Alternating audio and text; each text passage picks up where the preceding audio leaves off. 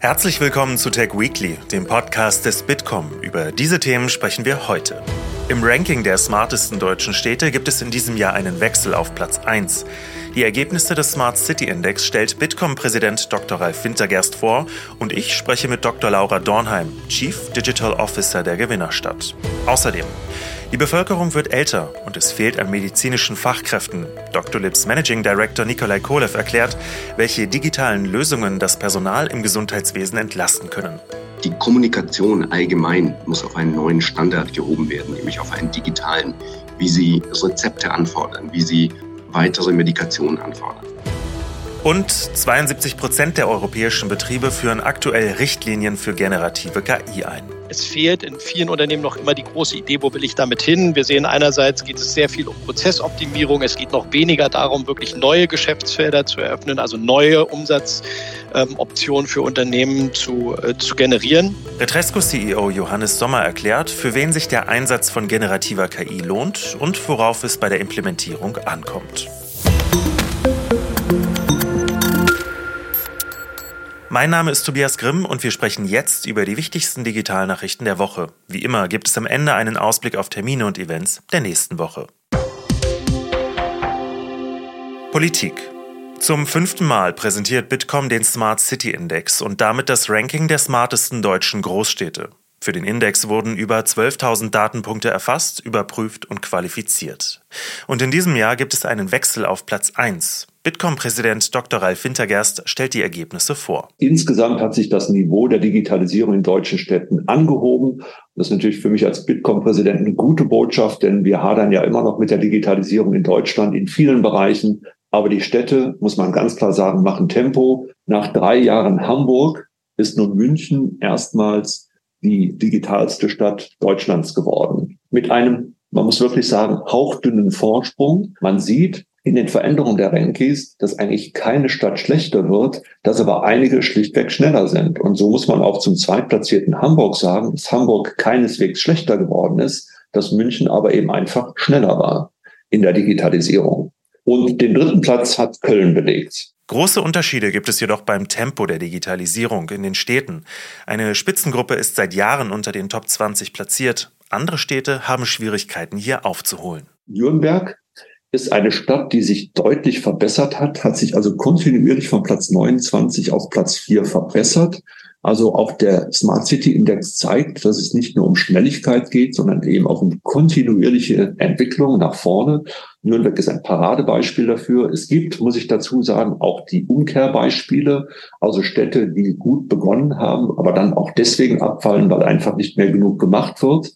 Da ist unsere Bundeshauptstadt Berlin doch ein Beispiel, die von Platz vier in 2019 mittlerweile doch deutlich abgefallen sind auf dem Platz Nummer 24 und zwar in allen Kategorien durchgängig nachgelassen und nicht mehr so wirklich wettbewerbsfähig, um vorne mitzuspielen. Das waren Ausschnitte aus der Pressekonferenz zum Smart City Index, vorgestellt von Bitkom-Präsident Dr. Ralf Wintergerst. Was München gemacht hat, um erstmals Platz 1 des Smart City Index zu erreichen, erzählt mir jetzt Dr. Laura Dornheim.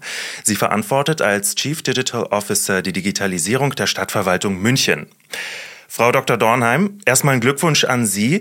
Man kann ja sagen, in den letzten Jahren war das so ein kleines Kopf-an-Kopf-Rennen mit Hamburg. Was hat München dieses Mal digital verändert?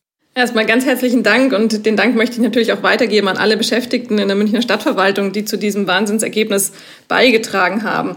Und das ist, glaube ich, auch der, der wesentliche Schlüssel zum Erfolg, dass wir in München wirklich verstanden haben, dass Digitalisierung des IT eine große Querschnittsaufgabe ist, die wirklich eben alle betrifft. Und das äh, zeigt ja auch. Ich habe ja einen kleinen Sneak Peek gekriegt in die Wertungen.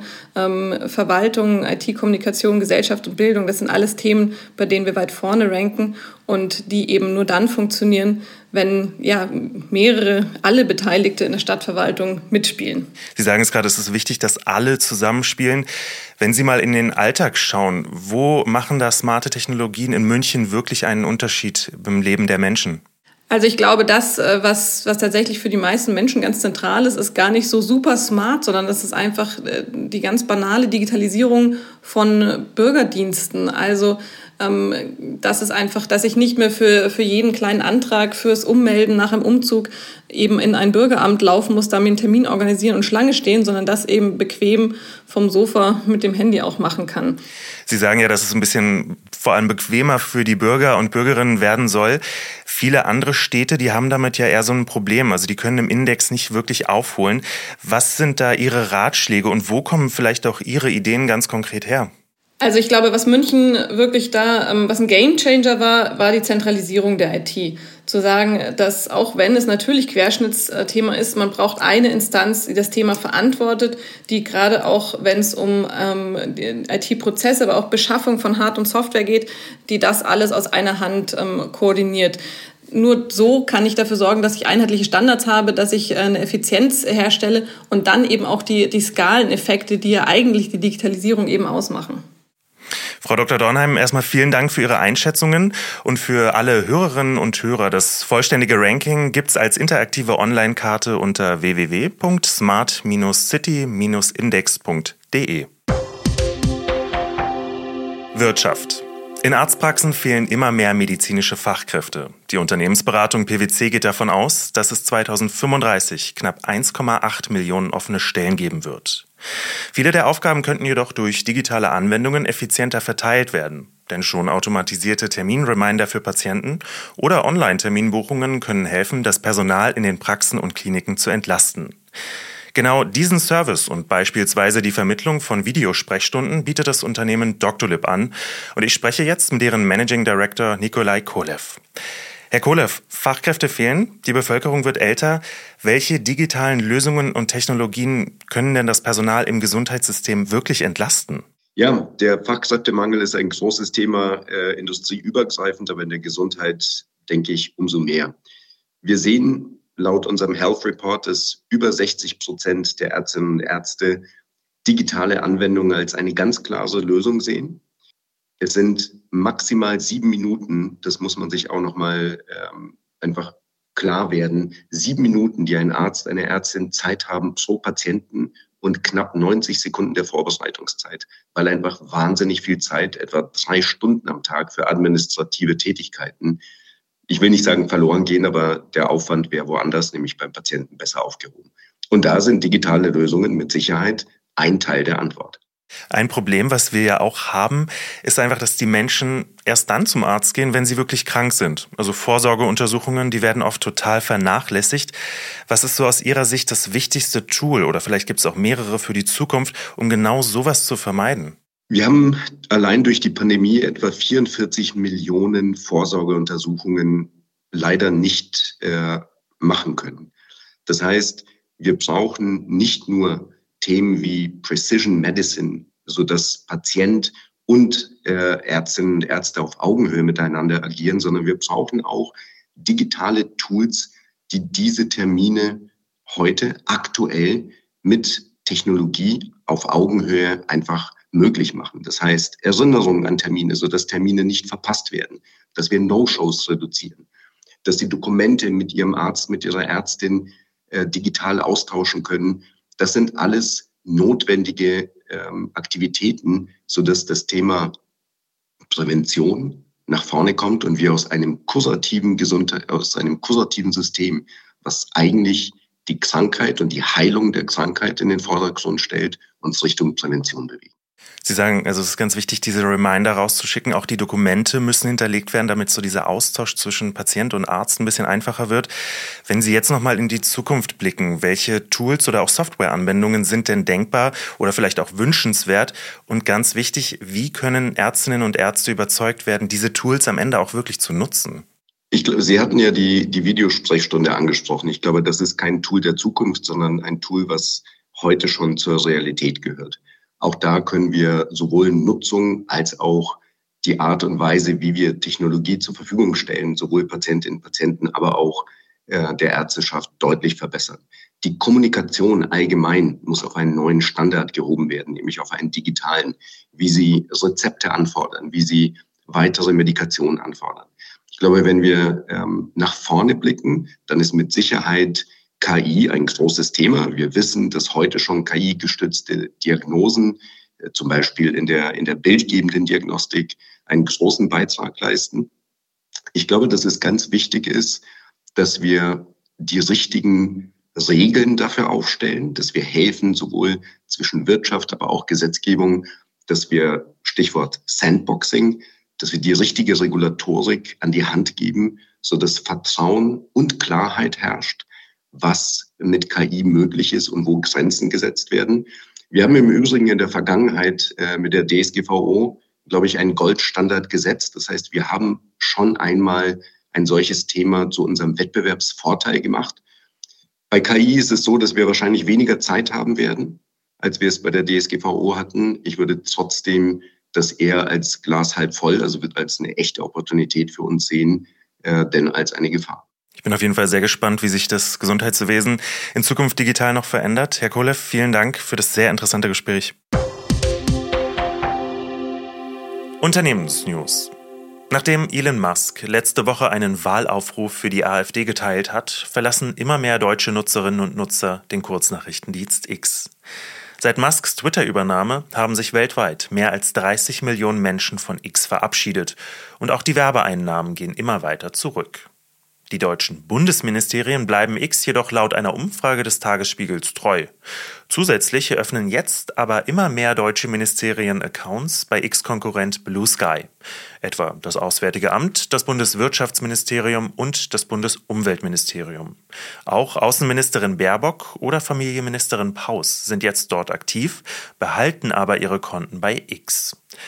Und X selbst steht diese Woche besonders in der Kritik, weil die Plattform seit dem Angriff der Terrorgruppe Hamas auf Israel mit Falschinformationen, manipulierten Inhalten und Propaganda überschwemmt wird. Deshalb hat die Europäische Kommission Musk in einem Brief an seine Verpflichtung erinnert, illegale Inhalte und Desinformationen zu löschen. Musk reagiert gelassen. Er schreibt auf X, unser Grundsatz ist, dass alles Open Source und transparent ist. Ein Ansatz, den die EU meiner Meinung nach unterstützt. Bitte listen Sie die Verstöße auf X auf, damit die Öffentlichkeit sie sehen kann. Wie die EU jetzt weiter vorgeht, bleibt abzuwarten. Denn eigentlich sind Tech-Konzerne seit dem Inkrafttreten des Europäischen Digital Service Acts dazu verpflichtet, genau zu überprüfen, was auf ihren Plattformen passiert. Beachten sie dies nicht, drohen hohe Geldbußen.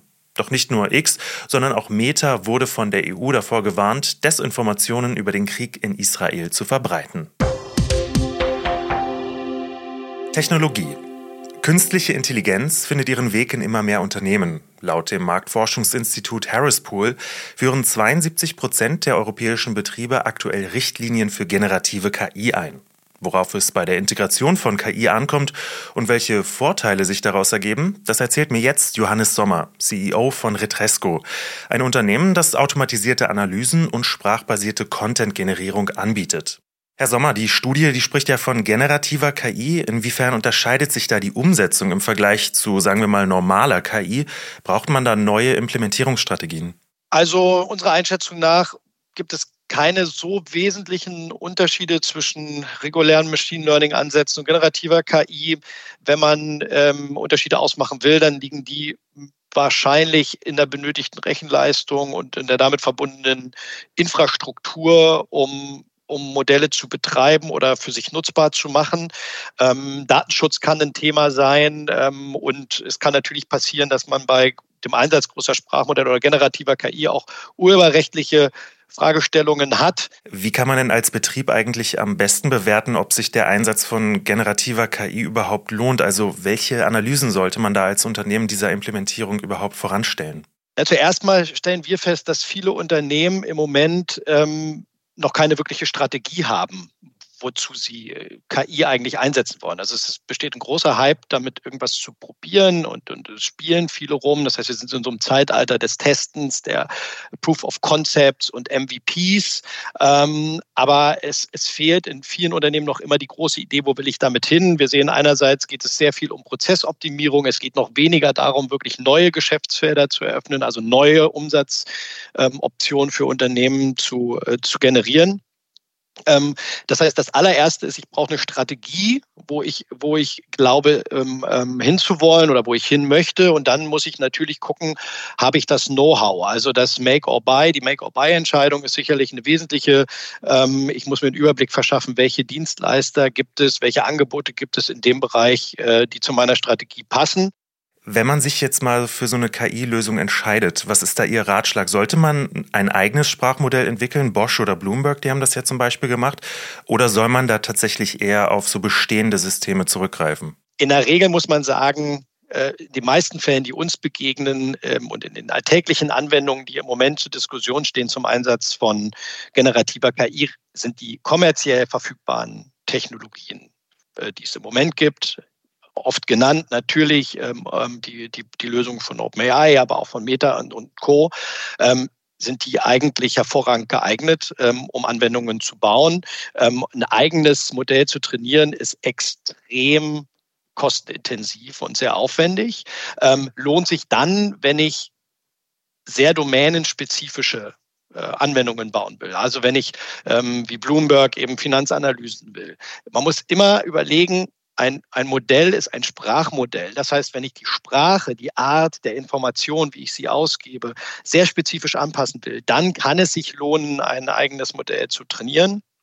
Ähm, es gibt im Prinzip auch die Möglichkeit, bestehende Modelle, kommerzielle Modelle ähm, fein zu tunen, das heißt auf den eigenen, auf das eigene Gebiet anzupassen, ohne dass ich gleich ein eigenes Modell erstellen muss. Ja, das heißt, ich kann es bestehende Modelle für mich trainieren bis zu einem gewissen Grad. Das ist ähm, ähm, im Zweifel eine gute Zwischenlösung. Auch das ist verhältnismäßig aufwendig, ähm, aber ist sicherlich erstmal noch einfacher realisierbar und mit weniger Aufwand verbunden, als gleich ein eigenes Modell zu erstellen. Es kann aber wie in Fan von Bloomberg natürlich äh, total zielführend sein, das zu tun egal welche Entscheidung man am Ende fällt, wichtig ist natürlich auch, wie man das Team da am besten mitnimmt. Wie kann man die am besten für den Einsatz generativer KI schulen?